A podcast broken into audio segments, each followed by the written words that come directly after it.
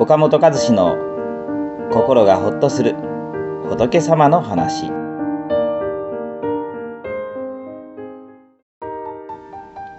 嫌いな人のことが気になって苦しい時は少し落ち着いて自分の心を見つめてみましょう、まあ、誰でも自分の周りにはとても苦手で気の合わない人が一人や二人はいるもんです。あの人は苦手だな。なんか嫌な感じだと思ってしまうと一緒にいるのも嫌になったりその人の何気ない仕草も気になったりしてしまいます。苦手な人とはなるべく関わらないようにするのも一つの手ですが部署が一緒になるとかですね直属の上司になるというようなもう先がないこともしばしば起こりますよね。お釈迦様はどんな人も避けることができない苦しみの一つに温蔵エクを挙げられています。温蔵エクとは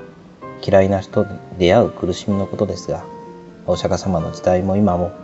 生きている限りつきまとうもののようです。でもどうせ逃げきれない苦しみならこの苦しみをきっかけに自分が成長しないともったいないですよね。実は自分の心の一部が相手に移って相手のことが嫌いだと思ってしまってることも結構多いんですよ。職場の上司が嫌味な人で何か言われるたびに腹が立つんです。とメルマガの読者の方から職場での人間関係の相談を受けた時のことです。どこが嫌に感じるんですか？と聞いたところ上司は何でも断言口調で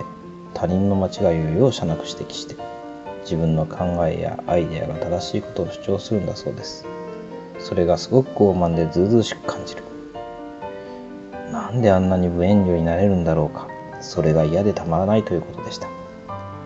それに対してこう聞き返してみました。みんなに遠慮して何も言わない方が会社にとって不利益なこともあるんでは？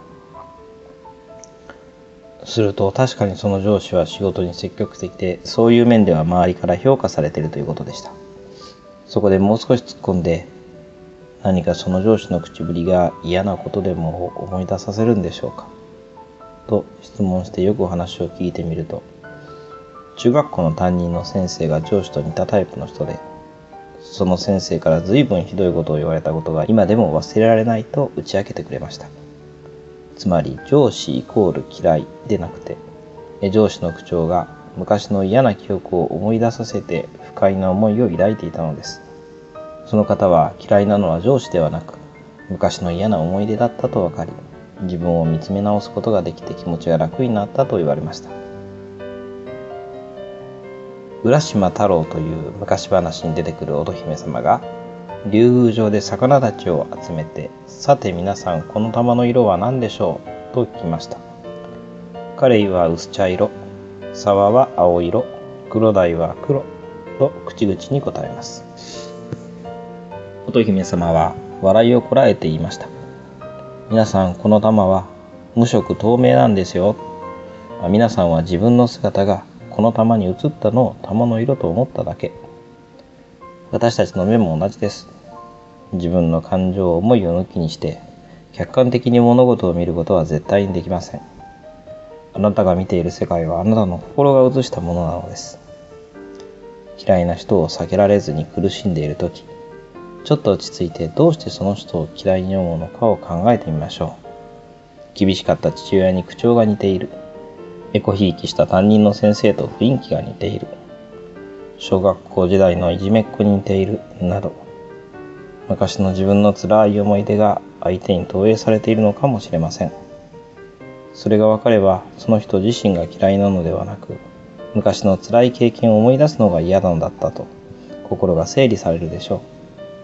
自分をより深く知るきっかけに嫌いな人がなってくれるのかもしれません。それでもなかなか嫌いな人のことが気になって